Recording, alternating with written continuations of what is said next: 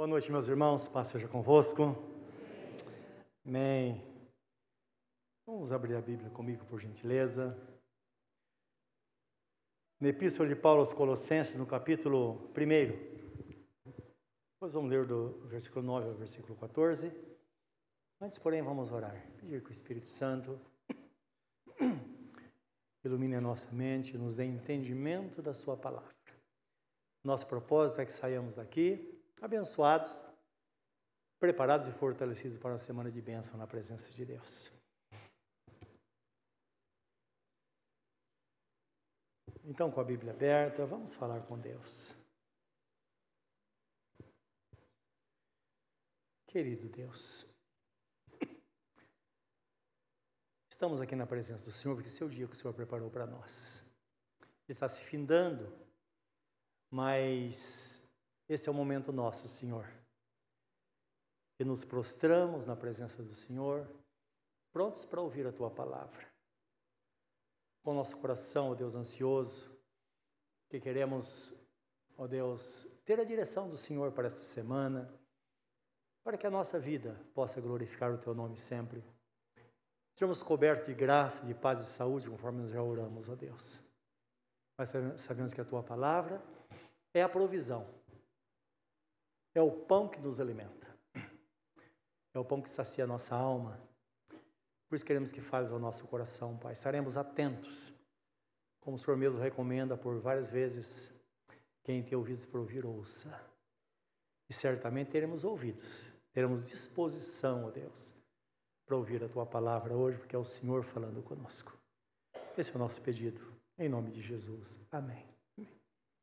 Meus irmãos, diz assim a palavra. Colossenses 1, 9 a 14. Diz assim o texto: Por esta razão, também nós, desde o dia em que ouvimos, não cessamos de orar por vós e de pedir que transbordeis de pleno conhecimento da Sua vontade, em toda a sabedoria e entendimento espiritual, a fim de viver de modo digno do Senhor, para o seu inteiro agrado, frutificando em toda a boa obra, crescendo no pleno conhecimento de Deus. Sendo fortalecidos com todo o poder, segundo a força da sua glória em toda perseverança e longanimidade, com alegria dando graças ao Pai que vos fez idôneo à parte que vos cabe da herança dos santos na luz. Ele nos libertou do império das trevas e nos transportou para o reino do Filho do seu amor, no qual temos a redenção e a remissão dos pecados. Amém. Louvado seja Deus. Somos chamados, meus irmãos, para andarmos dignamente diante do Senhor. É o que o texto nos mostra aqui. E andar dignamente está descrito no próprio texto, que compõe a oração do apóstolo Paulo em favor dos colossenses. E essa é a vontade de Deus para cada um de nós também. Que agrademos o Senhor em tudo, isto é, que façamos de fato a vontade de Deus frutificando em toda boa obra, diz o texto. Isto é, fazendo obras que glorificam o nome do Senhor, não é? é ser crente e viver como crente. Crescendo no conhecimento de Deus. Essa é a recomendação bíblica. E muitas vezes na Bíblia Deus fala que devemos crescer, não é? Crescer na graça e no conhecimento do Senhor. Fortalecendo no Senhor em Efésios faz fortalecendo o Senhor na força do seu poder, porque vivemos no mundo espiritual. A nossa luta não é contra carne e sangue, mas contra as hostes espirituais da maldade dos lugares celestiais. Então, está falando de uma ação do mal na nosso, nossa área de influência. Lugar celestial onde nós estamos, não é o céu, porque lá Satanás não tem acesso. Mas está falando na nossa mente, na nossa casa, no trabalho, na escola, um lugar onde Deus nos colocou para que a luz dele, então, brilhe nos corações através das nossas vidas. Porque Satanás, o texto fala para que, nós, para que possamos lutar contra as ciladas do diabo. É? Isto é, sejamos atentos, precisamos nos fortalecer no Senhor, até porque os irmãos sabem que tem coisas que fogem do nosso limite, não é? Tem coisas que nós percebemos, não, não pode ser, isso só pode ser espiritual. Então nós temos que estar atentos para combater o bom combate no reino. O texto fala sobre o revestimento de perseverança ou paciência. Então vivemos num mundo turbulento, que precisamos ter paciência todos os dias. Paciência com as pessoas, com as situações, mas geralmente envolvendo pessoas. Lembrando que a Bíblia nos fala, lembra, a nossa luta não é contra carne e sangue. Então não podemos atingir algo errado. Vamos entender que tudo aquilo que Satanás tem para afrontar ou para impedir o nosso crescimento, isso é um ato dele no mundo espiritual. E é claro, muitas vezes ele agita uma pessoa para atingir você. E você vai contra a pessoa. Ele deixa você sozinho com aquela pessoa. Tem que entender que é ele. Dependendo da situação, você tem que dizer, Satanás, em nome de Jesus eu te repreendo. Tira a sua mão dessa situação. E certamente o mundo espiritual vai se aquietar. Lembra Jesus quando ele fala? Vocês são tão tímidos. Fala para os, os, os discípulos lá no mar. E qual foi a palavra dele ao mar? Mar, aquieta-te. E tudo parou e se fez bonança. Então assim acontece. E é uma experiência que todos nós podemos ter. E em momentos de angústia, e alguma situação que está acontecendo no trabalho, às vezes em casa. Está tudo bem, e de repente surge uma situação e vira tudo de cabeça para baixo. Então nós precisamos nos posicionar realmente sabendo que vamos nos revestir.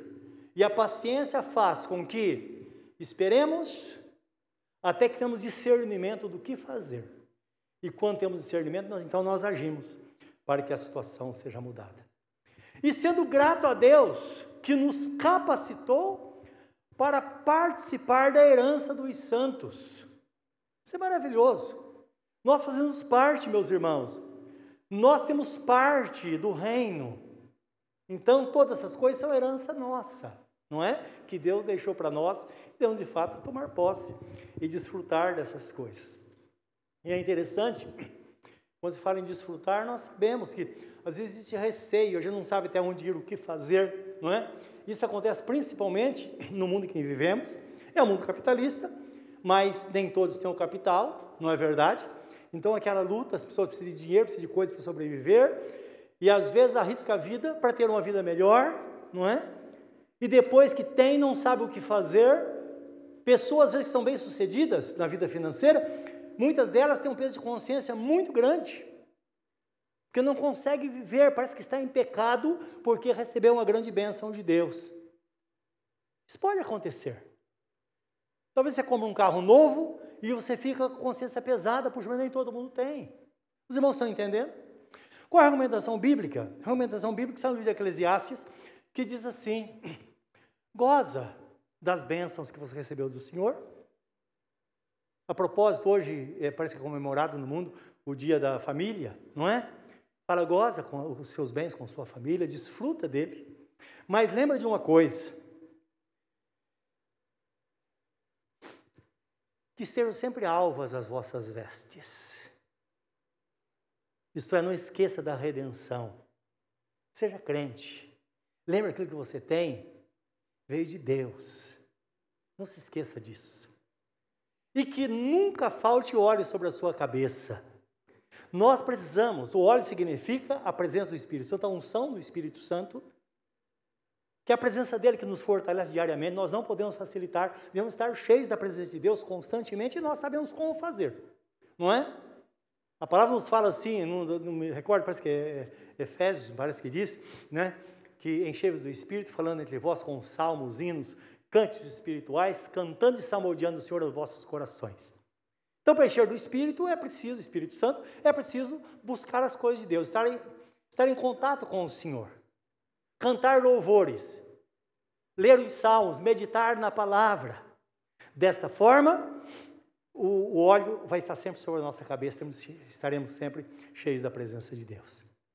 Então nós vamos desfrutar de fato das bênçãos que Deus deu a nós, porque senão pode acontecer de uma pessoa crente viver uma vida de escravidão, porque ela não sabe como viver, ela busca a bênção. Quando a bênção chega, ela não consegue desfrutar daquela bênção.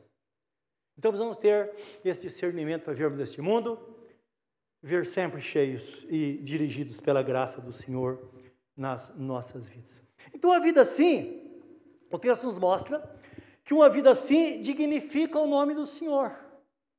Isto exalta o nome do Senhor. Porque lembra, nós somos meros vasos de barro. A palavra diz assim: a excelência do poder de Deus foi depositada em vasos de barro, para que a glória seja do Senhor. Então isso significa que quando nós nos adequamos à vontade de Deus, nós temos paz e glorificamos o nome dele, que seria nós alegramos o coração de Deus. Como Jesus fez, lembra as palavras de Deus a Jesus que ele ouviu: Esse é o meu filho amado em quem me comprazo. Esse é meu filho amado em quem eu, em quem eu tenho prazer. Então nós imaginamos Deus olhando para nós e nós nos adequando à sua vontade e dizendo: Esse é um filho amado.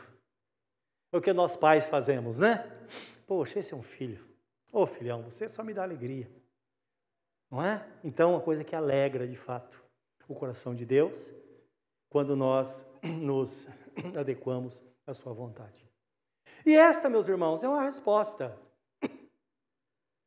àquilo que Jesus fez por nós. A Bíblia fala da obra expiatória de Jesus, o sacrifício eterno. Então tudo já foi determinado por ele. Então lembra, as nossas culpas do passado foram apagadas, as nossas culpas do presente são apagadas e as nossas culpas do futuro também já foram apagadas, porque o sacrifício ele estende sobre toda a eternidade. Já está feito, não é que vai acontecer, já está feito. É? Então isso é maravilhoso. E quando nós entendemos isso, nossa vida vai melhorar. Porque nós vamos ver uma vida de fé e de aceitação diante de Deus. Não vamos ter receio de chegar de Deus e falar: Senhor, eu preciso, eu tenho essa necessidade. E nós apresentamos as nossas necessidades na certeza de que Deus vai responder que nós somos filhos amados. Você é um filho. Será que seus pais amam você, cuidam de você só quando está tudo bem? É certo que não, não é verdade? Pelo contrário, quando a dor passa, a criança perde o colo. Não é assim? É assim que Deus age conosco também.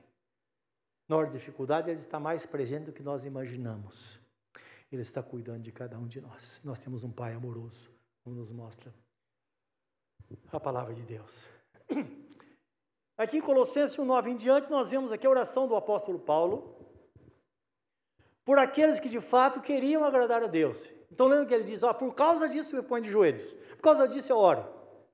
Então ele vê o esforço, a dedicação deles, a intenção do coração deles. Então Paulo agora ora para que eles pudessem realizar aquilo que, aquilo que desejavam e que era de fato glorificar o nome do Senhor. E o texto fala que eles fossem, a vontade de Deus é que eles fossem, a vontade do apóstolo Paulo aqui, é que eles fossem cheios do conhecimento da vontade de Deus em toda sabedoria e inteligência espiritual. Então isso não pode faltar a nós, não é? Conhecimento da vontade de Deus, porque se não conhecer a vontade de Deus, como praticar? Lembra que Deus falava ao povo de Israel? Sempre houve essa cogitação no coração. Qual a vontade de Deus? O que Deus quer de mim? E lá o profeta descreve o pensamento dos judeus, dizendo: O que eu devo fazer? Bom, eu quero oferecer muitos animais de sacrifício a Deus.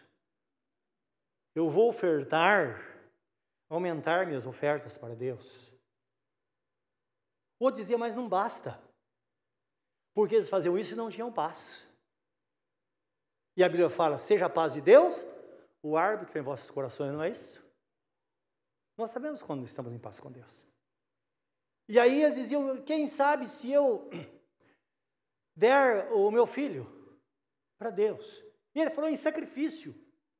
Talvez pensando na atitude de Abraão com Isaac, não é? Um sacrifício é, é, é, terrível, muito difícil de se fazer, pois Deus nunca pediu ao ser humano isso. Ele diz: Quem sabe se eu der o meu primogênito pelos meus pecados? E eles passavam o tempo buscando. E quando Jesus veio, lembra que ele falou muito sobre isso? Lembra que chegou no templo lá e virou a mesa com o dinheiro e tantas aquelas coisas, expulsou os cambistas e falou: Vocês estão fazendo a casa do meu pai casa de negócio. Lembram disso? Então, isso que estava no coração deles. E Deus fala: Eu quero que saibas, ó homem, o que eu peço de ti. Senão que pratiques a justiça, que ames a beneficência e andes humildemente com o Senhor teu Deus. Opa, então agora eles sabiam o que fazer. Então eles deviam ser justos para com o próximo, dentro daquilo que eles podiam fazer, dentro da lei do amor. Isto é, fazer para o próximo o que eu quero, o que eu gostaria que se fizesse comigo. Nisso está a prática da justiça. Que ames a beneficência, também o mesmo princípio. Como disse Tiago, irmão de Jesus, se uma pessoa falar com você, está com o estômago vazio, está morrendo de fome, e você põe a mão sobre ela e vai, Deus te abençoe, Deus te guarde, Deus te prospere. Então Tiago, irmão de Jesus, diz: olha, que não vai acontecer nada, a pessoa não vai ser abençoada. Para ser abençoada, enche o estômago dela, supra a necessidade dela, então depois fala o quanto Deus foi bom para com a vida dela, usando você para abençoá-la. Nem precisa falar, porque a pessoa vai saber. Os irmãos estão entendendo? Eles já sabiam o que fazer. Eles sabiam que não podia, não podiam simplesmente se limitar à palavra. Deus te abençoe, Deus te guarde, Deus te prospere, vai em paz. Não, tem que se fazer alguma coisa antes. E seja humilde para com o Senhor, meu Deus. Seja simples. Seja você mesmo. Não tente enfeitar. Porque Deus nos conhece, mas eu digo, Deus nos conhece no avesso. Ele conhece tudo de nós. Antes que a palavra na nossa boca, Ele sabe. Ele sabe quem de fato nós somos e Ele conhece o propósito de cada coração. Então, conhecendo a vontade de Deus, fica mais fácil, conforme nós vimos no texto sagrado. E o que o Paulo fala é exatamente isso. Em toda sabedoria e inteligência espiritual. Todos nós somos inteligentes. Mas precisamos ter sabedoria e inteligência espiritual para que não aconteça conosco, para que não se cumpra em nós a palavra de Jesus que ele fala aos seus discípulos na época, aos que ouviam, não é? Não não precisamente aos apóstolos, mas aos que ouviam. Ele diz assim: os filhos das trevas são mais hábeis do que os filhos da luz. Por que, que tem que ser assim? Então, inteligência e sabedoria, sabedoria espiritual façam com que busquemos uma percepção de Deus. Para cada situação, para cada problema, há uma solução. Para cada situação de aperto, há uma saída. E não podemos nos precipitar, devemos conhecer o nosso lugar. Porque certamente nós estamos aqui para isso, não é? Para mostrar, para que a luz de Deus possa brilhar nos corações. Por isso ele diz: Vós sois, a, vós sois a luz do mundo. Antes ele disse: Eu sou a luz do mundo, se alguém me segue, não andará em trevas, mas terá a luz da vida. Mas como tudo isso vai se manifestar através dos filhos de Deus, então ele fala: Vós sois a luz do mundo. Então considere-se num lustre totalmente transparente, limpo, que tem uma luz brilhando dentro. Então as pessoas vão ver Jesus em nós, vão ver Jesus através de nós. Ele vai amar quando nós amamos. Ele vai socorrer o necessitado quando nós socorremos. Então, nós vamos fazer aquilo que ele faria em nosso lugar. Amém, meus irmãos? Então, essa é a vontade de Deus. E não simplesmente ficar batendo cabeça sem saída, não é? Porque às vezes o, ele está dizendo que o ímpio sempre dá um jeitinho nas coisas. Sempre ele tenta uma solução para resolver o problema, não é? Está em aperto, em última instância ele suborna, ele mente, ele faz isso, faz aquilo, ele engana. Ele diz: olha, eles são mais hábeis que os filhos da luz. Ah, mas então eu vou fazer isso também? Não.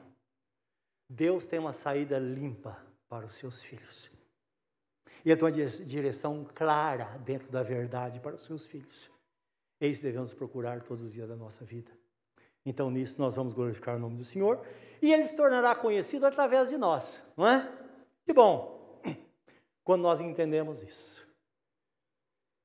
E às vezes não é fácil, né? Essas coisas, até porque nós sabemos que nós vamos estar enquadrados da vontade do Senhor.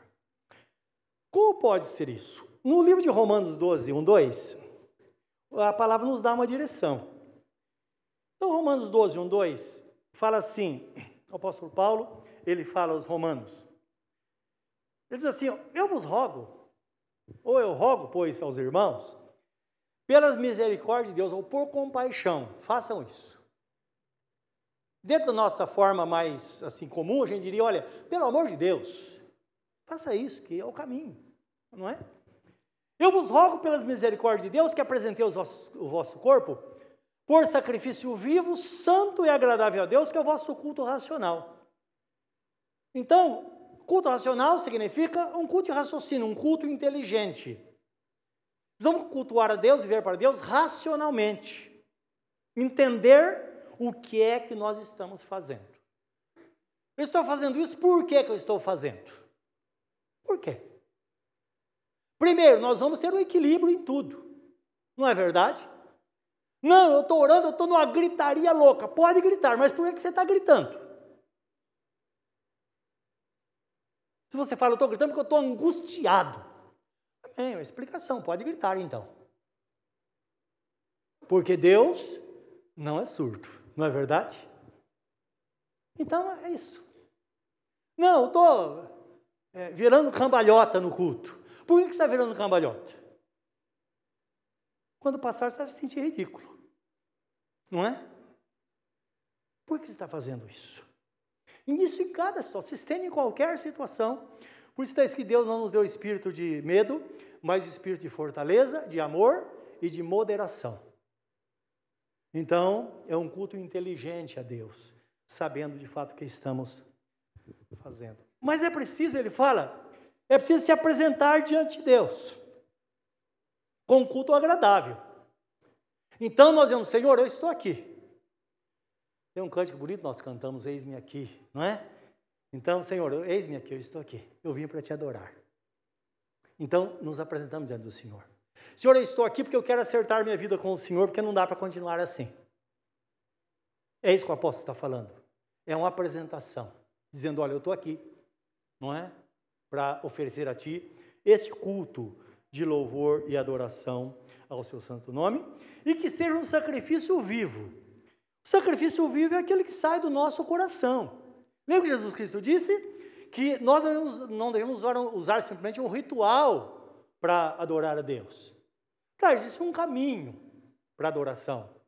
Mas ele diz assim: os verdadeiros adoradores adorarão o Pai em espírito e em verdade. Está falando de algo que sai do nosso coração, algo verdadeiro. Isso que realmente agrada a Deus, não é? É que vai exaltar o nome do Senhor. Versículo 2: E não vos conformeis com este século, isso é, não vos conformeis com este mundo. Isso é, não se ponha na forma deste mundo.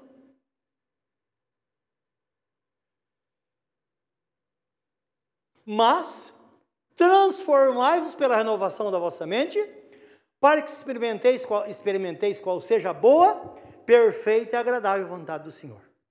Então nós buscamos a vontade de Deus todos os dias, que ela é boa, perfeita e agradável. Mas existe um caminho para que a gente possa realmente experimentar essas bênçãos de Deus e estar na vontade dele para que possamos então é, receber esta bênção que ele separou para nós, não é? Então, de fato, nós precisamos nos entregar realmente a Deus como oferta, como sacrifício. O Senhor diz: Senhor, eu sou teu, eu estou aqui, não é? E uma vez sendo de Deus, nós até podemos dizer, Senhor, usa-me para a glória e honra do teu santo nome. E Ele vai fazer isso. Então, quando nós nos oferecemos a Deus, de fato Ele vai receber a nossa vida, foi o que Ele fez com os apóstolos, fez com todos os seus discípulos, e quantas pessoas que foram transformadas pelo Senhor, e hoje são luz, que indica o caminho para outras pessoas. E você que está aqui, Com certeza, um dia alguém chegou para você e te questionou, porque ela queria saber do caminho. Não é verdade? Porque de fato os servos do Senhor são luz, não é que? E dá direção às pessoas necessitadas, esse é, é isso que a luz faz.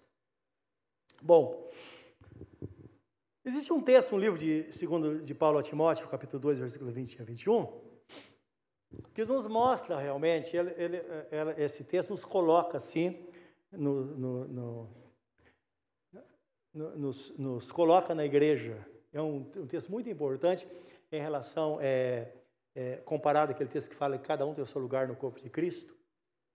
Então, o texto fala de um, uma casa que está cheia de vasos. Nós somos vasos, não é?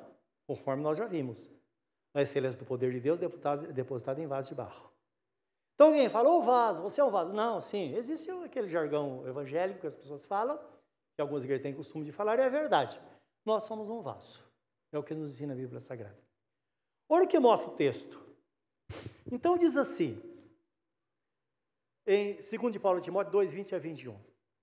Ora, numa grande casa, não somente há vaso de ouro e de prata, mas também de madeira e de barro uns para honra e outros, porém, para desonra. De sorte que, se alguém se purificar, será vaso para honra, santificado, idôneo para o uso do Senhor, preparado para toda a boa obra. Ah, então depende de nós? Sim. Então eu devo fazer, eu sou um vaso, é para honra ou para desonra? Eu estou vivendo para Deus ou não? Então, de repente, eu falo: não, eu quero mudar minha vida. Eu quero ser uma bênção. Então, eu vou tomar a decisão para uma mudança. E se eu tomo a decisão, as coisas então vão acontecer. É o que diz a Bíblia Sagrada. Então, nós podemos glorificar o nome do Senhor, não é? Então, quando fala sobre os vasos, então cada um tem uma qualidade mas eu tenho que avaliar. E na ceia do Senhor nós vemos muito isso, né? Nós avaliamos. Olha, como está a minha vida com Deus? Ah, eu vou melhorar isso aqui. O que eu devo fazer? Eu tenho lido pouco a Bíblia. Ora, eu vou tirar um tempo para a leitura da Bíblia. E vou orar mais. Não, mas olha, eu vou jejuar também. Tudo que eu fizer, vai glorificar o nome do Senhor. Bom, eu li na Bíblia que que dá quem te pede. Então, eu vou orar para que Deus envie pessoas que realmente estejam necessitadas a mim, para que eu possa ajudá-las. Não é? Ah, mas eu não tenho algo material para ela. Mas não pode ajudar de qualquer forma. Se eu não tenho dinheiro para dar, aí eu posso orar por ela. Eu posso indicar o caminho para essa pessoa. Os irmãos estão entendendo? Então, é desta forma que eu melhoro minha relação com Deus, diante de uma decisão que eu tomo diante do Senhor, e nós sabemos que as grandes mudanças acontecem quando há de fato uma decisão. Então, por isso que o texto fala, olha, não, não, eu não posso me confirmar com o mundo. Isto é, não posso me amoldar ao sistema do mundo, mas eu preciso, eu posso me transformar pela renovação da minha mente, é quando eu entendo que não dá para continuar assim. E a situação não muda. Então eu tenho que mudar. E às vezes nós lutamos a vida toda tentando mudar uma situação. Mas aí nós fazemos mudar nossa forma de agir e vemos a ação de Deus depois se cumprindo, não é? Não é por força nem por violência, mas pelo meu espírito, diz o Senhor. Então depende da nossa decisão que nós fazemos perante Deus para que as coisas aconteçam. E nós sabemos, meus irmãos, que se não se conformar com o mundo nada mais é do que ter a habilidade e a coragem de ser diferente. Estão vivendo no século 21. Mas a palavra de Deus é atual. Certa vez, Billy Graham, que está com o Senhor, foi um dos maiores pregadores de todos os tempos, então ele dizia que a Bíblia Sagrada ela é tão atual, ou mais atual, do que o jornal de hoje. Ela é mais atual. ela está sempre atualizada. E se nós começarmos a pensar na palavra, nós temos a direção para a nossa vida hoje. Ah, mas as coisas mudaram. Ah, imagina, você, ficou para trás. Não é? Olha, olha o tempo que estamos vivendo. Todo mundo faz isso. Mas é isso que Deus quer para a sua vida?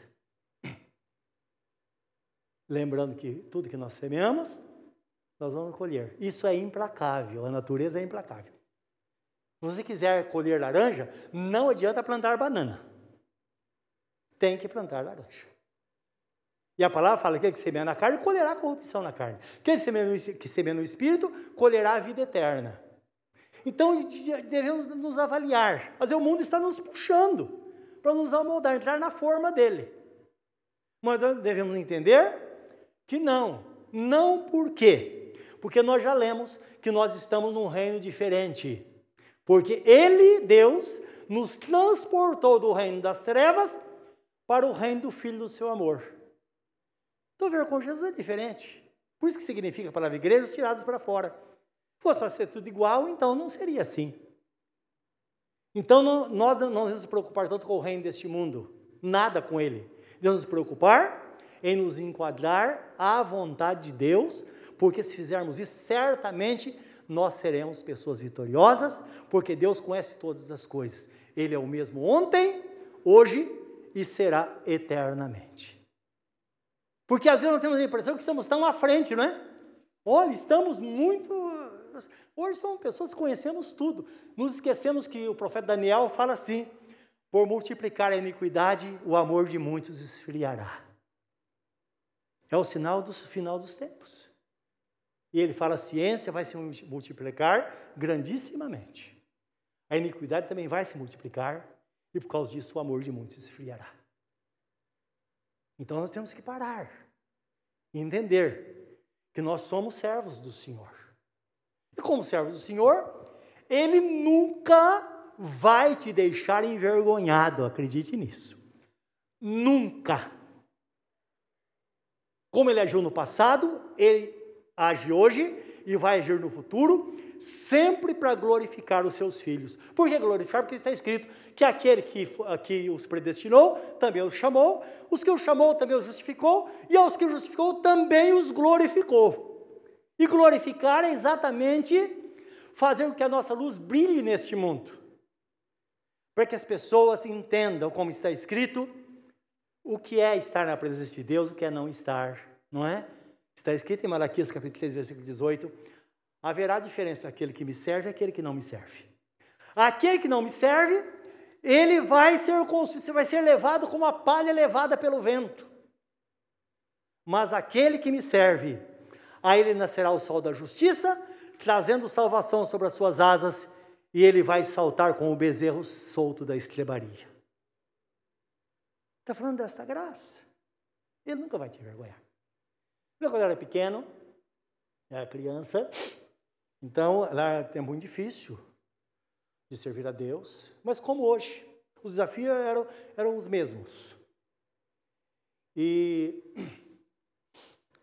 todo mundo trabalhava na lavoura, até a década de 70, a média de 70% do, das pessoas moravam na, na, na, na roça e lavravam a terra, 30% na cidade.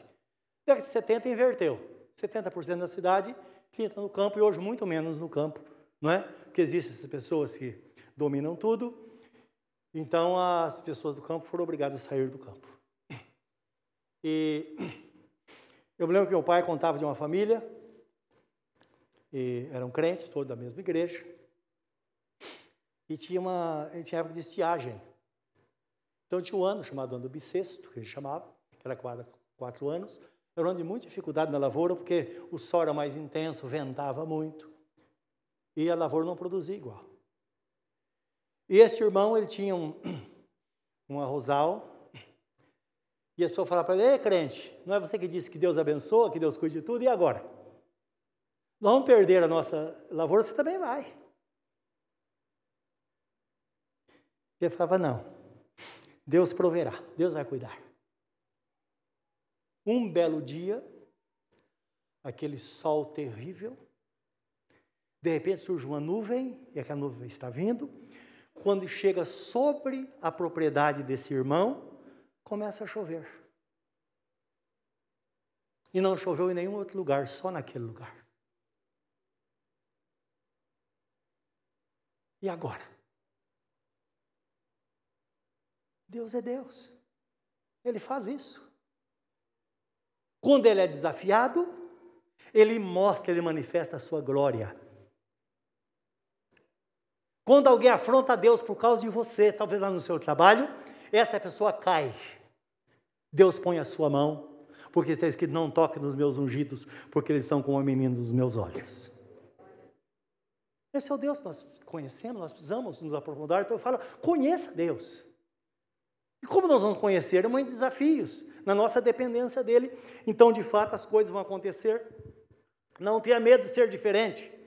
Não tenha medo de, ter, de, de viver na presença de Deus. Não tenha medo de obedecer a Deus. Confie na promessa. Porque certamente aquele que teme ao Senhor nunca será envergonhado. Então, ter inteligência espiritual e sabedoria espiritual. Que nada mais é, meus irmãos, do que discernir entre o certo e o errado, para não nos, nos amoldarmos ao mundo. É ter esse discernimento. E nós sabemos que o Espírito Santo pode nos dar isso, não é? Entre o certo e o errado, entre o santo e o profano, isso é discernimento. E a palavra fala que somente aquele que teme a Deus é que tem esse discernimento. Somente que teme a Deus. 1 de Paulo aos Coríntios, capítulo 2, 14, 15, diz assim, que o homem natural, ele não aceita as coisas do Espírito de Deus porque elas são loucura. E não pode entendê-las porque elas se discernem espiritualmente. Porém, o homem espiritual julga todas as coisas, mas ele mesmo não é julgado por ninguém. Então, existe um segredo na relação do crente com Deus, que é uma relação de comunhão, uma relação de intimidade, que os de fora não participam. E é por isso que nós vemos pessoas boquiabertas às vezes, porque como Deus abençoa os seus filhos, aqueles que estão na presença dele. Agora, algumas pessoas, querendo que as coisas mudem, querendo fazer da maneira que eles, que eles acham melhor, acabam se envolvendo com o mundo, se comprometendo com o mundo e envergonhando o nome do Senhor, simplesmente porque quiseram tomar decisão sem ter esse discernimento de Deus. Então, quando a Bíblia Sagrada fala que precisamos ter é, inteligência espiritual, ter paciência ou perseverança, é saber que na aprovação não precisamos ter pressa. Ora, se Deus está cuidando de nós, para que ter pressa? Se a criança soubesse que não adianta espernear, a mãe sabe a hora de dar comida para a criança, não é verdade? Para que espernear? Mas nós fazemos isso. Esperneamos, esperneamos. E quantas pessoas, na hora que deveria ser muito abençoada por Deus, ela acaba perdendo a benção do Senhor. E algumas até blasfemam contra Deus, porque não fizeram a vontade de Deus e sofreram a consequência disso. Eu me lembro de uma irmã, certa vez, uma pessoa, ela abriu uma loja de roupa e então as pessoas têm um hábito terrível, né? Pessoas assim, quando ela abre um negócio, ela quer que todos os irmãos vá lá para comprar dela. Não é verdade. Nós sabemos que é uma concorrência. Ele vai comprar onde é mais barato, não é verdade? Mas ela pode progredir no seu negócio, trabalhando honestamente e fazendo a vontade de Deus, não é assim? Ela vai estar debaixo da bênção do Senhor. E ela começou a fazer, aí fez uma venda grande lá. A pessoa deu um cheque sem fundos para ela, na época. Era um cheque roubado. E ela ficou muito brava. Veio falar comigo, pastor, eu estou decepcionada com Jesus porque ele pisou na bola comigo. falei, Jesus. De tapar meus ouvidos para não ouvir aquilo. Eu parei. E não, você só não foi inteligente. Se você tivesse consultado, você teria descoberto que o cheque não era bom. Não é verdade? Mas o entusiasmo para fazer, viu ali um grande lucro e tomou a decisão que não deveria ter tomado. Ela não foi inteligente. Porque nós achamos que somos espertos e não somos. Nós precisamos depender de Deus, meus irmãos, e estar atentos, porque às vezes o mínimo sinal, e pode observar, todas as situações que passamos, que desagradam a Deus, ou ficamos tristes depois, depois que passa, gente fala, puxa, mas eu fui avisado. Não é verdade? Puxa, porque eu não, eu não prestei atenção. Naquele momento. É assim. Deus deu essa habilidade para o crente, o espírito de ser, ou o dom de discernir os espíritos que está à disposição de todo aquele que crê. Então, qualquer situação, não tenha pressa. Tem uma palavra no livro, do profeta Isaías, que eu gosto muito dela, que diz assim: Eis que põe em Sião uma rocha. Uma rocha já aprovada. É Deus falando através do profeta. Quem nele espera, não se apresse. Então, quando nós realmente confiamos que Jesus é esta rocha eterna, nossa casa está edificada sobre ele, para que ter pressa? Espera mais um pouquinho. Se não teve discernimento, não prossiga, espere. Porque nós não vamos nos arrepender, não é? É isso que nos ensina o texto, a palavra de Deus, não é? que nós podemos realmente é, é, andar, na, viver na presença do Senhor. Né? Então diz que o homem espiritual, ele discerne todas as coisas, o que não acontece com o homem que não é espiritual, aquele que não é crente. Então, com isso, nós podemos dar resposta de fato ao mundo que nos quer, nos quer amoldar, não é? Então, Tiago 4,4 fala assim: Tiago, irmão de Jesus, escreve: Aquele que quiser ser amigo do mundo, constitui-se inimigo de Deus. Então, naturalmente, se eu quero fazer a vontade do mundo, eu vou me tornar inimigo de Deus. E se tornar inimigo de Deus significa que eu não vou, então, gozar das bênçãos dele para a nossa vida. Não é? Então, meus irmãos, nós vemos no texto um caminho melhor para aquele que quer, que quer viver dignamente para Deus, não é que agradar a Deus e ter paz no coração. Então, quando uma pessoa se converte, meus irmãos, ela não somente muda de vida, primeiro precisamos entender, ela muda de reino. E mudando de reino, nós não podemos servir a dois senhores. Não servir ao mundo, o sistema do mundo, que a Bíblia fala que ele jaz no maligno, e precisamos entender o que significa isso.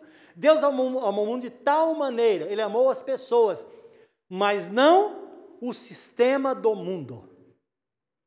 E quem entra nesse sistema vai se perder, vai se corromper, vai perder a sua fé em Jesus. Você sabe como eu.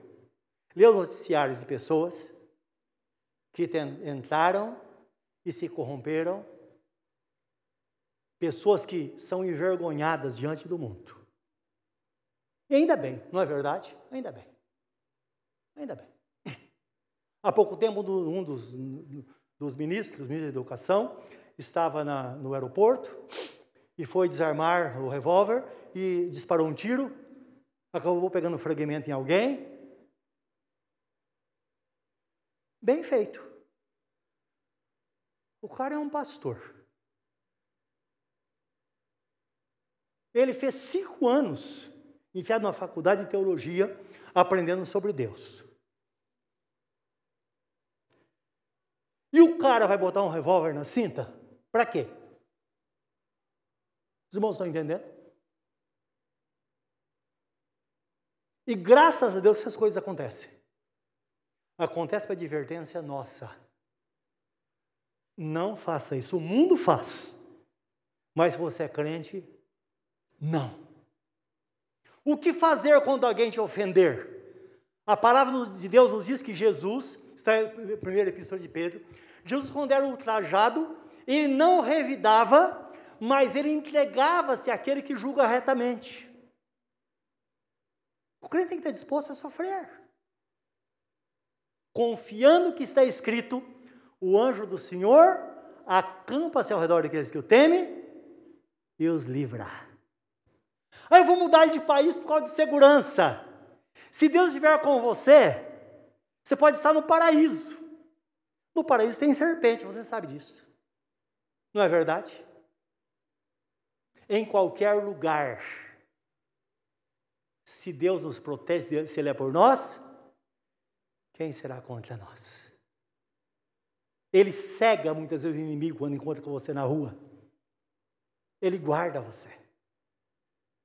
Então, é dessa forma que a igreja vai triunfar. E como crentes, nós precisamos seguir esse caminho que nos ensina a Bíblia Sagrada. Não estou falando nada fora daquilo que está escrito. Não é verdade? Então, em Colossenses 1, 13 e 14, olha o que diz: Ele nos libertou do império das trevas e nos transportou para o reino do Filho do seu amor, no qual temos a redenção e a remissão dos pecados. Então nós somos aperfeiçoados por Ele para vivermos neste reino, para estarmos na vontade dEle, não é? E agora é muito importante saber quem nós éramos e quem nós somos, porque às vezes nós misturamos isso. E é natural isso. Quanto mais nos aproximamos do mundo, tanto mais nós perdemos aquela sensibilidade na presença de Deus. Podemos parar de orar, podemos agir de forma diferente, podemos pensar como o mundo pensa. Precisamos saber quem nós éramos e quem nós somos hoje. E o apóstolo Pedro ele celebra isso. O apóstolo Paulo fala muitas vezes na Bíblia, diz, olha, aquele que está em Cristo é nova criatura, as coisas velhas já passaram. Você é um servo de Deus, você é uma serva do Senhor. Você foi comprado por bom preço. É o que diz o apóstolo Pedro na primeira epístola 1,19. Sim. E o apóstolo Pedro ele fala assim, no livro de, na sua epístola, ele diz assim, no capítulo 2, 9 a 10, ele diz assim: Vós sois raça eleita, sacerdócio real. Então, o reino sacerdotal, como diz no livro de Apocalipse, lembra, você tem poder de interceder pelas pessoas, de orar por alguém. O que aqui já não orou por alguém e viu a resposta de Deus? Ou alguém orou por você e você viu a resposta de Deus imediatamente. Então, sacerdócio real nação santa, povo de propriedade exclusiva de Deus, a fim de proclamar as virtudes daquele que nos chamou das trevas para a sua gloriosa luz. Não, Deus é brasileiro. Pelo amor de Deus. Nenhuma nação da terra pertence a Deus, meus irmãos. Nem o povo de Israel pertence a Deus. Jesus disse: Jerusalém que mata os profetas e apedreja quem a ti são enviados. Ah, se soubesses o teu futuro. Falando daquilo que eles semearam e colheram, e semeiam e vão colher. Nação santa, povo peculiar, está falando aqueles que estão em Cristo. Pessoas de toda língua, raça, povo e nação. Inclusive dos judeus, inclusive os brasileiros inclusive os palestinos. Todos os lugares, Deus levanta pessoas. São pessoas que foram tiradas para fora, que fazem parte da igreja de Cristo. E isso que o apóstolo Pedro fala, vocês são a nação santa, um povo peculiar, separado para Deus. Imagina, eu fico imaginando, no Brasil tem nem sei hoje quantos milhões de, de evangélicos, não é?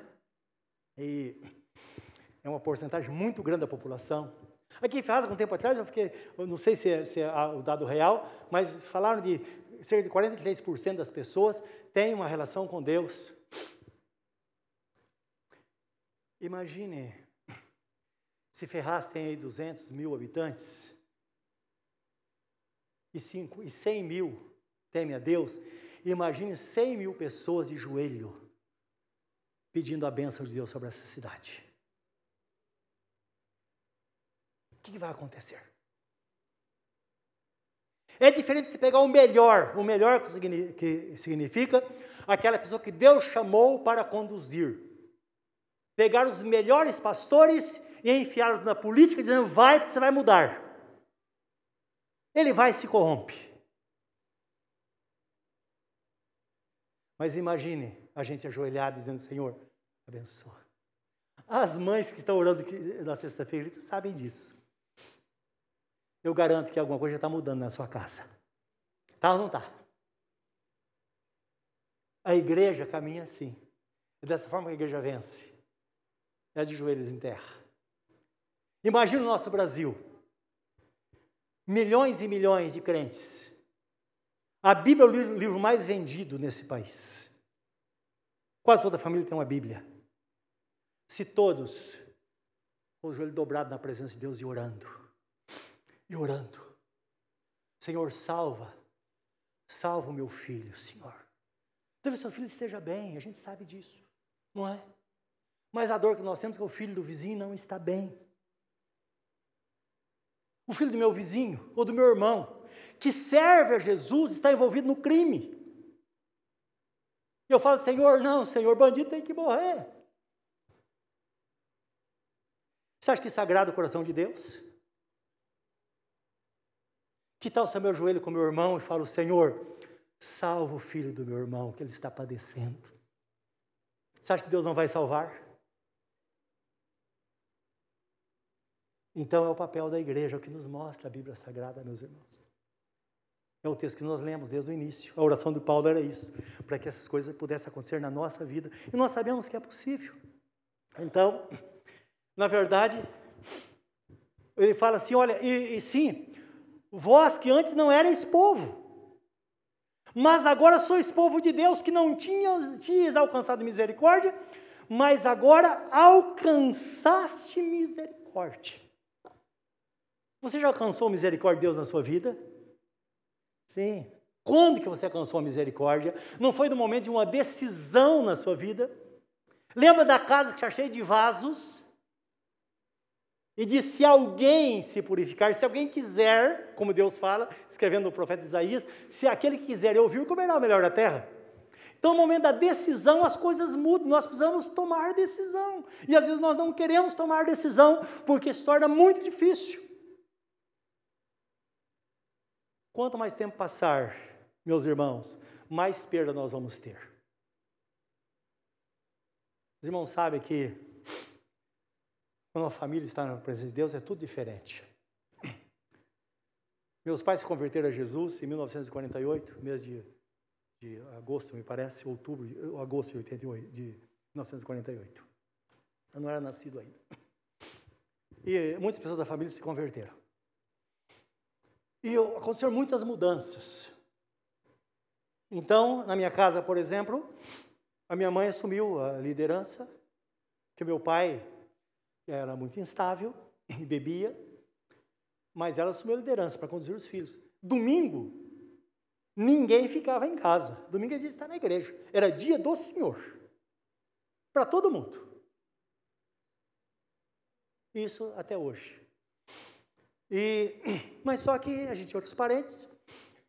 É a irmã dela. Ela era diferente. Em casa, por exemplo, não se reclamava não falava mal de ninguém em casa. Na casa da irmã dela tinha aquele negócio, ah, viu o pastor? Ah, o pastor me magoou, o pastor fez isso. Ah, viu o irmão lá, viu o diácono. E coisa assim. Então, de tempo em tempo, quando um ficava triste na igreja, toda a família se afastava até a reconciliação. Eles levaram, teve época eles ficaram três anos fora da igreja. Em casa, não. Alguém tem que tomar decisão. Se alguém ficar triste com alguma coisa, às vezes meus irmãos no grupo de jovens tinha alguma coisa lá e tal, fala, não, você tem que acertar. Mas domingo vamos para a igreja de novo. Ninguém vai se afastar, não. O problema é com você, você tem que acertar. Nunca Alguém tomou as dores de toda a família. Meus irmãos, numa família, alguém precisa tomar decisão. A ordem divina é essa. Todo mundo sabe. Pode não praticar, mas todo mundo sabe. Que Deus instituiu a família, colocou o homem como responsável pela família. Amém?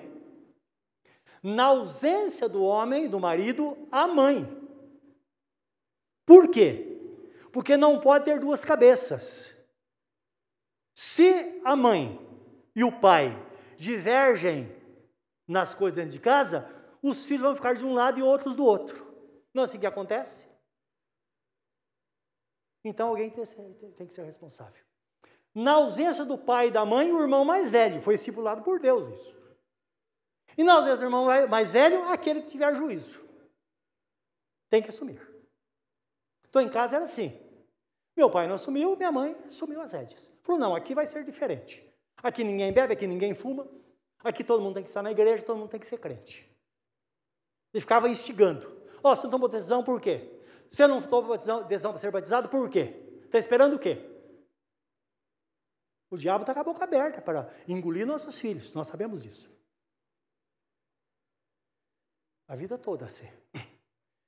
Quando minha mãe está impossibilitada, um dos meus irmãos não era o mais velho, era o quarto irmão. Ele assumia a responsabilidade e era como se fosse o pai. Então o que acontece? Hoje todos nós estamos na presença de Deus. Outra família, cheia de história, teve um final infeliz. Mas aconteceu algo nessa família. Um primo, casado com a minha prima, certa vez estava numa situação muito difícil e nós passamos na casa deles. Eles viveram uma vida de altos e baixos, abandonaram, saíram da igreja várias vezes, mudaram de igreja 25 vezes, cerca de 35 anos de convertido. Mudaram de casa mais ou menos 25 vezes também, comprava, vendia, alugava, não tinha jeito. E os filhos se dispersaram, todos eles. E ele foi visitar, ele estava muito triste, meio depressivo. Ele é bem mais velho do que eu, acho que uns 15 anos ou 20 anos mais velho do que eu. Ele falou: Olha, eu falei com meu filho Abel, olha, pelo nome já sabe que foi, ele já era crente, né? Ele está muito mal, está se separando. E eu falei para ele essa semana, eu falei, filho, você precisa procurar uma igreja. Só Jesus pode dar jeito na sua vida. Ele falou, pai, você falou mal da igreja a vida inteira. Você mudou da igreja 25 vezes. E vai falar para mim agora que a minha solução está na igreja? Irmãos, ele falou e começou a chorar. Eu tive pena dele naquela hora. Sabe, você fica sem saber o que fazer? Mas eu falei, Senhor, tenha misericórdia. Esse homem precisa de uma resposta do Senhor. Eu não posso sair daqui sem dar uma resposta para ele. E foi mais rápido do que eu esperava. Eu orei ele em silêncio. De repente veio um pensamento na minha mente. Com Jesus em Apocalipse, ele fala o seguinte: Arrepende-te e volta no lugar onde caíste. Volta ao primeiro amor. E veio na minha mente como uma flecha aquela. Eu falei, ô, ô primo, já tem a resposta para você. Volta ao primeiro amor, mas como? Como que eu posso fazer isso? falei, lembra a igreja onde você se converteu? Lembra o dia que você entregou sua vida para Jesus? Lembro. Lembra a alegria daquela igreja, o momento que você foi à frente e disse: Eu quero Jesus? Lembra o dia que você foi batizado? Lembra as bênçãos que você recebeu? Lembra quando você apresentou o seu filho, seus filhos ao Senhor? Ele disse: Mas, puxa vida, como que está lá? Ninguém lembra de mim mais. É, sei lá, acho que as pessoas vão falar: Pô, está voltando. O medo é esse. Eu falei, não, seu nome está lá. Ainda disse ele, todo pastor que se preze, ele não que se preza, ele não abandona as pessoas. Porque está escrito que nós somos pai na fé de todo aquele que nós evangelizamos e batizamos. Então temos que orar diariamente. Não importa onde esteja, é importante que esteja com Jesus. Eu falei, vai lá, vai que está lá. Seu nome está lá, tá, seus documentos estão lá. E ele ficou tão animado que ele foi. Foi porque um mês depois ele ligou para mim e disse: Olha, eu fui lá, e não é que estava lá mesmo, como você disse. O pastor falou: Espera um pouquinho aí, fez uma festa ao recebê-lo. Era outro pastor, ele já fazia quase 40 anos. Aí o pastor falou: Olha, deixa eu dar uma olhada aqui, espera um pouquinho. Mandou alguém no, no arquivo morto, que estava guardado lá num porão, encontrar os documentos dele o, o, o, cadastro de membro, o dia que ele foi batizado, a apresentação dos, a apresentação dos filhos, e trouxe os documentos e mostrou para ele. Ele quase morreu de alegria. E ele disse: Você não acredita? Um mês depois, filho, os filhos todos espalhados, e tinha um menino talentoso, Paulo de Tarso, o nome dele, que era músico da igreja. No passado estava desviado, tinha uma banda que tocava profana, tocava por aí, andava viajando, situação terrível. Tinha terminado o casamento, tudo estava atrapalhado. Falou: Você não acredita? Todos os meus filhos estão na igreja comigo. Um mês depois, é o vaso. Então o, o, o texto fala assim: mas aquele vaso quiser se purificar, ele pode ser um vaso para a honra do nome do Senhor. Vai dignificar o nome do Senhor. É isso que Deus tem a falar conosco nesta noite, meus irmãos. Está falando de decisão. Esperar o quê? Até quando? É se curvar e falar: Senhor, eu estou aqui, eu quero. Ele fala: aquele que quiser e aceitar, eu aceito. Você vai comer o melhor dessa terra. Que o nosso Pai é um Pai amoroso que nos chamou das trevas para a sua gloriosa luz. Ele nos ama, Ele ama cada um de nós. Ele tem uma promessa para a sua vida e para a sua família. É a palavra que diz assim: crê no Senhor Jesus, será salvo tu e a tua casa. Nenhum vai se perder. Nenhum. Porque Deus é fiel. Mas é preciso que nos curvemos na presença dEle e a nossa vida se renda a Ele. Renda-se ao Senhor nesta noite. Fala aquilo que for necessário para voltar ao princípio de tudo e viver inteiramente para o Senhor nosso Deus.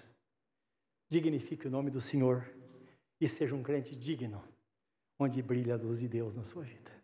Curva seu semblante nesse momento na presença do Senhor. Vamos pensar nessa palavra. Pense em você. Pense nas decisões que você pode, se você pode tomar nesta noite. Pense naquilo que Deus pode fazer na sua vida hoje. Talvez o mundo esteja puxando você todos os dias. Não vá. Se recuse. Pelo contrário, corra no sentido contrário, corra para Jesus. Amolde-se à vontade do Senhor nosso Deus e volte ao primeiro amor se houver necessidade. Para que as bênçãos de Deus sejam derramadas sobre a sua vida e a promessa de Deus se cumpra rigorosamente, porque Deus é fiel. Fale com Ele nesta hora. Conta para Deus. Conta para Ele o que está acontecendo com você. Conta para Ele as aspirações do seu coração. O que você deseja hoje? Não diga, Deus sabe. Não. Quando aquele cego chegou a Jesus, o cego Bartimeu, Bartimeu, Bartimeu, Jesus disse: O que queres que eu te faça? Ele disse: Senhor, eu quero ver. Então vê. A tua fé te salvou. Fala para ele o que você quer. Ele vai falar: Filho, filha, será feito conforme a sua fé. Confia, que tudo vai terminar bem. Talvez a pessoa por quem você ora esteja no fundo, esteja no abismo. As mãos de Deus, os braços de Deus são longos demais. E Deus vai estender as mãos, vai tirar de lá. Tirar do reino das trevas e botar no reino do Filho do seu amor. Tudo é possível para Deus, não abra mão de nada. Querido Deus, nesta hora, na tua presença nós estamos. E quão gloriosos são os teus caminhos, Senhor. Teu poder é imensurável, não, não dá para medir. O seu amor, então, está fora da nossa compreensão. Eu sei que tu estás com as mãos estendidas como disse Judas, irmão de Jesus, arrebatando do fogo. Quando o Senhor pega, que seja pego pelos cabelos, pelos pés, mas que tire do abismo esta pessoa, Senhor. Porque a promessa é: crendo no Senhor Jesus, será salvo tu e a tua casa. O Senhor não nos chamou para a morte, mas para a vida. E bem disse o Senhor, não é por força nem por violência, mas é pelo meu espírito, diz o Senhor. Sabemos que a obra mais dura o Senhor já fez por nós. Se hoje, na nossa linguagem, nós diríamos o serviço sujo já foi feito pelo Senhor. Foi aquele sofrimento, a morte na cruz. Para que nós pudéssemos hoje, pela graça, de graça, receber esta tão grande salvação. E nós, como igreja, Senhor, nós cremos que isso aconteceu conosco. Nós só estamos aqui pela graça do Senhor. E aquela pessoa vai estar conosco também pela graça do Senhor. Ela sairá do mundo de trevas pela graça do Senhor. Por isso nós oramos hoje, Senhor. Eu quero que atentes também para a decisão de cada coração. Hoje é uma noite de salvação, de reconciliação, uma noite entrega a Ti. E o Senhor mesmo disse: Estou à porta e bato, se alguém ouvir a minha voz e abrir a porta, eu entrarei na sua casa, cearei com ele e ele comigo. E ao vencedor lhe concederei que se assente comigo no meu trono, assim como eu venci, me assentei com meu Pai no seu trono. Quem tem ouvidos para ouvir, ouça. Ah, Senhor, recebe nesta noite e eu sei que tu podes produzir um avivamento como nunca no coração abatido. Um fortalecimento, o um conhecimento do Senhor. Porque nós sabemos que o Senhor está com o seu poder estendido sobre toda a terra. E o espírito do conhecimento está presente em todos os lugares para que as pessoas te conheçam. Senhor, nesta hora, recebe cada coração e nós nos colocamos nos teus braços, literalmente nos teus braços. Entregamos nas tuas mãos as nossas dificuldades, ó Deus. Estendemos a nossa mão para unir a mão deste pai, desta mãe, que está com o filho na palma das suas mãos, entregando a ti agora, dizendo: Senhor, salva está pegando a sua filha que precisa ser transformada, dizendo: Senhor, salva esta menina. Nós estamos juntos com o braço estendido, Senhor. E o Senhor mesmo disse: dois de vós sobre a terra concordar a respeito de qualquer coisa, será feito pelo Pai que está nos céus. Então não temos dúvida de que assim será, porque tua palavra não pode falhar.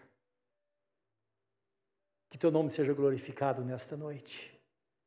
Vaso de barro cheios da excelência do teu poder, dispostos a viver inteiramente, inteiramente para ti, Senhor, e resolver as situações no poder do teu Espírito Santo. Porque a nossa luta não é contra a carne e sangue, mas contra as hostes espirituais da maldade nos lugares celestiais. Por isso, as armas da nossa milícia não são carnais, mas poderosas em Deus, para desfazer as fortalezas e anular todo o poder organizado e levar todas as mentes ao conhecimento de Deus. Senhor, que assim seja na nossa vida. E tua igreja seja uma igreja poderosa na terra, Senhor. É o que nós pedimos agora no nome santo de Jesus.